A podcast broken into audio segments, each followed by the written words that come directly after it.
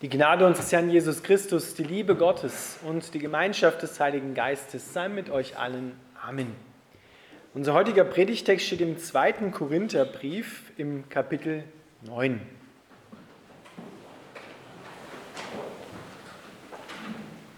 Paulus schreibt, denkt daran, ein Bauer, der nur wenig Samen aussät, wird auch nur eine kleine Ernte einbringen. Wer aber viel sät, wird auch viel ernten. Jeder von euch muss selbst entscheiden, wie viel er geben möchte. Gebt jedoch nicht widerwillig oder unter Zwang, denn Gott liebt den Menschen, der gerne gibt. Er wird euch großzügig mit allem versorgen, was ihr braucht. Ihr werdet haben, was ihr braucht, und ihr werdet sogar noch etwas übrig behalten, das ihr mit anderen teilen könnt. In der Schrift heißt es, er hat ausgestreut und den Armen gegeben. Seine Gerechtigkeit bleibt in Ewigkeit. Denn es ist Gott, der den Bauern Saatgut und Brot zu essen gibt. Genauso wird er auch euch viele Gelegenheiten geben, Gutes zu tun, und eure Großzügigkeit wird viele Früchte tragen. Ihr werdet empfangen, damit ihr umso großzügiger geben könnt. Und wenn wir eure Gabe denen bringen, die sie nötig haben, werden sie Gott von Herzen danken. Auf diese Weise geschehen gleich zwei gute Dinge. Die Not der Gemeinde in Jerusalem wird gelindert und sie werden Gott voller Freude danken. Durch euer großzügiges Geschenk werdet ihr also zur Verherrlichung Gottes beitragen.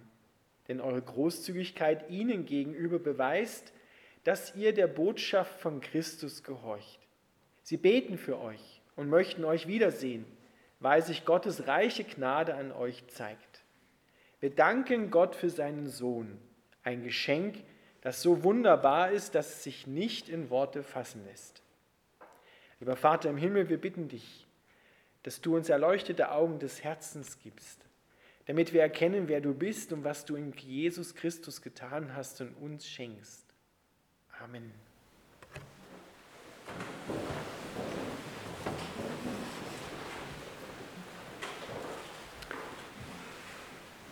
Ihr Lieben, wir feiern heute Erntedankfest. Und diese Erntegaben hier vorne, die auf dem Altar von unserer Messnerin Bettina Talasch hergerichtet worden sind und hier vorne vor dem Altar, das müsst ihr euch nachher dann mal anschauen, von den Volksschülern der Volksschule Bad Hatzmannsdorf. Diese Erntegaben helfen uns, Gott Danke zu sagen. Nicht nur für das, was wir auf dem Teller haben, was wir essen und trinken können, sondern weit darüber hinaus für alles, was Gott uns schenkt. Und wir werden sehen, oder vielleicht wisst ihr es eh schon, Gott schenkt uns wirklich alles. Alles kommt von ihm. Und deshalb dürfen wir ihm Danke sagen. Und Paulus lädt uns ein, diese Großzügigkeit Gottes ganz neu zu entdecken. An dir selber, in der Schöpfung, in allem, was dich umgibt. Und er lädt uns ein und sagt, Schaut mal, ein Bauer, der wenig Samen aussät, der wird logischerweise auch nur eine kleine Ernte einfahren. Wenn ein Bauer nur die Hälfte seines Feldes bestellt und erwartet aber die gleiche Ernte wie bei ganzem Feld, ja, das wird nicht gut ausgehen. Also, er muss das Feld, was er hat, beackern, ausnutzen, überall Samen reinbringen, damit auch eine große Ernte hereinkommt. Klingt irgendwie ganz banal und logisch. Jetzt nimmt Paulus diesen Vergleich und sagt, so ist es auch bei euch. Wenn ihr großzügig gebt, aussät, dann habt ihr auch, und der Mensch, auf den es ausgesät wird, eine große Ernte zu erwarten.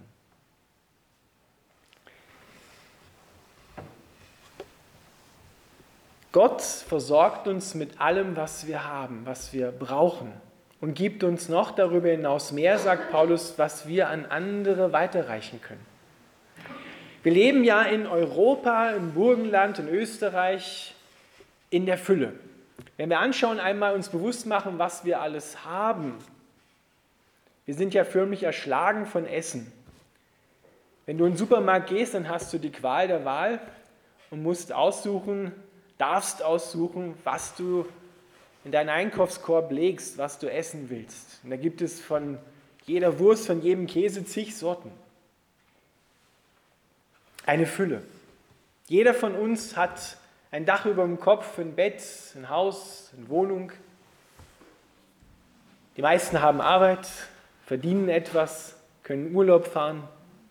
Gott hat uns wirklich reich gesegnet in einem wunderschönen Land mit einem guten Gesundheitssystem. Und wenn ich mich mit Leuten unterhalte und ich nehme mich da gar nicht aus, dann sind wir ganz schnell dabei, auf ziemlich hohem Niveau zu jammern. Weil wir schauen nämlich dann meistens auf das, was gerade nicht funktioniert, was nicht geht oder wo ich gerade Mangel habe und sehen daneben gar nicht die Fülle, die sonst auch immer da ist. Wir nehmen es schon fast selbstverständlich. Und das hat damit zu tun, dass wir eher uns danken und nicht Gott. Weil wir vergessen haben, dass das Leben und alles, was wir bekommen haben, letztendlich von Gott kommt. Und deswegen weist Paulus darauf hin und sagt, es gibt zwei Seiten, wo wir Danke sagen können. Um im Gleichnis hier zu bleiben, wir danken dem Bauern für ihren Einsatz, dass sie etwas anbauen, dass sie ihre Arbeit da rein investieren, ihre Kraft. Das passiert viel zu wenig, dass wir unseren Bauern, unseren Landwirten Danke sagen für die schon auch mühevolle Arbeit, dass wir letzten Endes davon auch etwas zu essen haben. Und beides dürfen wir. Dem Bauern Danke sagen und Gott Danke sagen. Und meistens wird das eine oder beides gleichzeitig vergessen. Denn Gott sagt am Anfang der Schöpfungsgeschichte, ich habe euch die Schöpfung gegeben, damit ihr sie bebaut und bewahrt. Ihr dürft dort drin arbeiten, kreativ werden. Und dann aber auch, dass wir Gott Danke sagen. Nicht nur für das, was gewachsen ist, denn das kann der Bauer nämlich nicht machen. Er kann zwar gute Bedingungen schaffen, dass etwas wächst, aber das Wachstum an sich, das kann er nicht machen. Das kommt von Gott. Und deshalb ist es gut, wenn wir sowohl dem Menschen danken, der etwas leistet, und Gott. Wenn wir ehrlich sind, die Arbeitskraft, die wir haben, nicht nur der Bauer, sondern wo auch wir anderen, in anderen Berufsfeldern tätig werden können, kommt ja auch von Gott. Wir hätten ja gar kein Leben und könnten uns nicht rühren und regen, wenn wir es nicht von Gott empfangen hätten. Deswegen gebührt letzten Endes aller Dank Gott. Und wenn wir ihm danken, dann machen wir uns jedes Mal neu bewusst, dass alles kommt nicht von uns.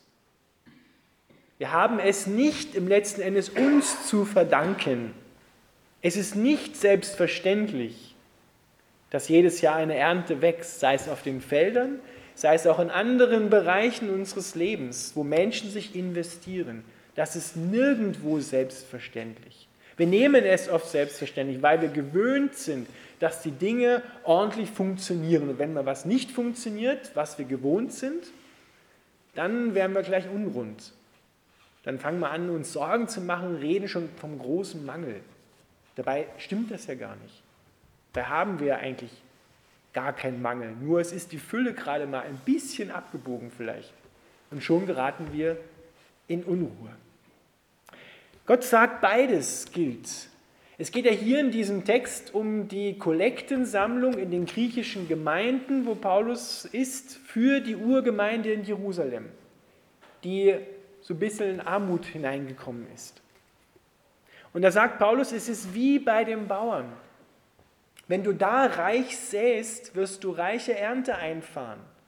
Aber nicht, du sollst nicht aus Zwang geben, ja, weil jetzt der Appell gekommen ist, ja, jetzt gebt was, sondern einen fröhlichen Geber, übersetzt Luther, hat der Herr lieb. Also es soll aus der Freiheit herauskommen. Und diese Freiheit entsteht, indem wir unsere Augen auf Gott ausrichten und einmal schauen und wahrnehmen, wie großzügig und barmherzig Gott mit dir, mit mir, mit uns allen umgeht. Deswegen sagt Paulus am Ende des Predigtextes hier, Jesus Christus ist so ein unaussprechliches Geschenk, das kann man überhaupt nicht in Worte fassen, was da alles drin ist. Der Kolosserbrief, auch von Paulus geschrieben, sagt sogar, alles, was auf der Erde existiert, jemals existiert hat und existieren wird, die ganze Fülle, alle Macht ist in Christus beschlossen schon, ist in ihm drin. Also er ist sozusagen der Fokus aus dem alles heraus entspringt. Das ganze Leben und alles, was wir haben, kommt letztendlich von ihm, weil er Gott ist. Und Gott geht mit dir barmherzig um, wenn du kommst zu ihm. Mit deinem Mangel, mit deinen Sorgen, mit deinen Krankheiten, mit deiner Not. Dann wird er nie zu dir sagen, da kann ich dir nicht helfen. Sondern er hat immer offen, ein offenes Herz, eine offene Tür für dich. Er lädt dich ein, dass du kommst. Und er wird dich niemals abweisen, sondern wird dir immer helfen zur rechten Zeit. So haben wir es vorhin im Wochenspruch gehört. Er gibt uns Speise zur rechten Zeit. Das heißt, da, wo wir es dann wirklich brauchen, gibt er uns das. Und dann haben viele Menschen den Eindruck, ja, jetzt soll ich von dem, was ich habe, auch noch was abgeben. Dann bleibt ja nichts mehr für mich übrig. Da haben wir ehrlich gesagt Gott falsch verstanden. Um ein Bild zu gebrauchen, stell dir mal vor, du hast ein Glas Wasser. Und du füllst dieses Wasserglas bis zum Rand auf, bis wirklich nichts mehr rein, kurz vorm Überlaufen. Und da sagt Gott, jetzt nimm das mal für dein Leben. Ich fülle dein Leben so voll, bis nichts mehr reinpasst. Das ist für dich. Das darfst du nutzen. Jetzt macht Gott folgendes. Er gießt einfach noch weiter rein und es läuft über. Es läuft über und über und über. Und das, was da überläuft, das soll hinfließen zu anderen Menschen. Das ist sozusagen durch dich für die anderen in deiner Umgebung, in der näheren oder weiteren Umgebung. Was machen wir? Wir schauen, dass wir ein größeres Wasserglas kriegen, damit wir das, was überlaufen soll, auch noch auffangen und für uns behalten. Wir wollen es nicht teilen, weil wir Angst haben, eine falsche Sicht von Gott, dass das Glas vielleicht nicht mal ein Drittel voll ist. Das ist ja diese berühmte Frage, wie voll ist dein Leben? Ist es halb leer oder halb voll? Das ist eine Perspektivfrage, eine Ansichtssache. Und dabei sagt Gott, du hast eine völlig falsche Perspektive. Dein Glas ist nicht halb voll oder halb leer, sondern es ist randvoll. Das möchte ich dir schenken. Und was überfließt, ist dann für die anderen. Merkt ihr, das ist viel, ein, ein viel entspannenderes Bild, als wenn ich immer denke, ich muss darum kämpfen, dass mein bisschen Wasser nicht noch auch weggeht. Das bisschen, was ich schon habe, das soll ich jetzt auch noch teilen? Nö, das will ich nicht. Aber was würde passieren, wenn der Bauer eben sagt, dieses Jahr, ich habe ein großes Feld, bestelle ich es mal nur zur Hälfte. Das wäre der Ruin für den Bauern auf Dauer. Das Leben würde nicht weitergegeben, es würde kein Leben mehr fließen. Deswegen sagt Jesus einmal, wenn das Weizenkorn nicht in die Erde fällt und er stirbt, dann bleibt es allein. Es gibt die Lebensinformation, die es bekommen hat, nicht weiter. Dann wächst nichts mehr. Der Lebensfluss ist abgeschnitten. Das heißt auf Deutsch tot. 1983 gab es in Straßburg eine große christliche Konferenz. Dort hat Gott durch die Menschen, die dort waren, weiß nicht mehr genau, wer es empfangen hat, ein Wort gegeben, eine Botschaft für Europa. Ich habe es vor einigen Predigten schon mal gesagt, ich sage es hier nochmal. Diese Botschaft lautete Europa, wenn du nicht teilst, was du hast, wirst du sterben. Merkt ihr, das ist dasselbe Bild wie mit dem Weizenkorn. Wenn wir nicht abgeben von dem, was wir haben, denn wir haben es nicht für uns empfangen, sondern wir haben es empfangen, um mit anderen zu teilen. Das sagt Paulus hier. Ihr könnt großzügig sein, weil Gott großzügig euch gibt und zwar euch versorgt und weit darüber hinaus mehr gibt, damit ihr es mit anderen teilt und nicht noch größere Gefäße herschafft, damit wir das auch noch behalten können. Und Europa hat wirklich viel zum Teilen. Da geht es nicht nur um den einzelnen Menschen, sondern geht es um die ganze Gemeinschaft. Gott sieht immer Menschen kollektiv. Europa, wenn du nicht teilst, dann wirst du sterben. Das heißt, sie sind nicht gleich alle tot. Aber wir merken, dass es hier und da anfängt zu stoppen. Der Lebensfluss wird irgendwie gestoppt, es wird irgendwie kälter in den Beziehungen zu Menschen, dann kriselt es hier in der Wirtschaft, da im Gesundheitssystem. Es wird irgendwie schwieriger, zäher und irgendwie kommt es dann zum Erliegen. Und da sagt Gott, das hängt vor allem daran, dass ihr die Fülle, die ihr bekommen habt, für euch selber behalten wollt und nicht mit anderen Menschen teilen wollt in der Welt. Und dann können wir uns jeder an unsere eigene Nase fassen, aber müssen wir uns auch als Gemeinschaft fragen, wie leben wir eigentlich? Und die Enge unserer Herzen, die kann geweitet werden, indem wir wieder auf Gott schauen und wahrnehmen, aha, wir haben das alles empfangen an allen Ressourcen, nicht nur an Geld, an Wirtschaftsleistung, sondern auch an, an Wissen, an Liebe, an Barmherzigkeit, an Nächstenliebe. Auch das muss geteilt werden, denn sonst stoppt das Leben. Das merken wir ja, wenn Nächstenliebe nicht geteilt wird, dann stoppt es.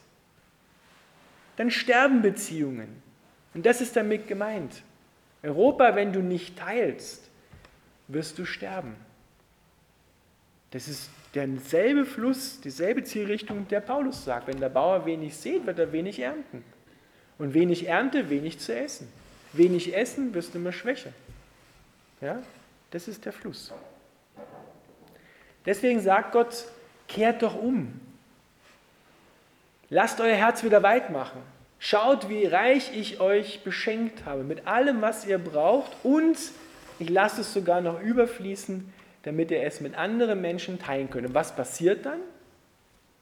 Dann sagt Paulus, die anderen, die es empfangen, die werden Gott Danke sagen. Ja, Gott sei Dank, wir kriegen etwas, wir werden versorgt. Und sie danken dann Gott und dann sagt Paulus, das macht dem Vater im Himmel Freude. Daran hat der Vater im Himmel Freude, wenn seine Kinder barmherzig mit den Gaben umgehen und reichlich austeilen und nicht denken, bu, das muss ich jetzt alles für mich behalten, damit ich ja nicht zu kurz komme. Und daneben, die Menschen gehen ein. Daneben heißt nicht vielleicht gerade unser Nachbar, aber es gibt ja auch weitere Nachbarn, andere Länder, andere Kontinente, wo auch Menschen leben. Das ist die Frage. Lassen wir uns in diesen Tagen berühren von dieser Botschaft, von der Liebe und Barmherzigkeit Gottes und fangen an umzudenken und die Fülle, die wir haben, zu teilen und beharren nicht darauf, dass das immer so bleiben muss, dass es immer nur höher geht. Das geht es nämlich nicht. Es geht schon lange nicht mehr nur höher. Da sind wir blind geworden. Deshalb legt Gott uns ein, immer an Erntedank uns zu besinnen und zu sagen, wow, was haben wir für eine Fülle empfangen? Was ist alles gewachsen? Herrlich, wunderbar. Und genau das sollen wir nehmen, Gott Danke sagen und teilen, damit auch andere wieder Gott Danke sagen und erkennen, dass er wirklich gut ist. Darum geht es. Gott will erkannt werden in dieser Welt, an dem, wie wir miteinander umgehen, mit den Ressourcen, die er uns gegeben hat. Daran, sagt er, wird die Welt erkennen, dass Jesus Christus ist und dass er in die Welt gesandt worden ist. Das ist das Erkennungsmerkmal. Und das wollen wir Gott nicht vorenthalten, dieses Erkennungsmerkmal. Denn die Menschen sollen erleben, das, was draufsteht bei uns, soll auch drinne sein und nicht nur draufstehen. Und drinne ist was ganz anderes. So werden wir echt und authentisch und daran hat der Vater im Himmel Freude. Gott ist gut. Amen.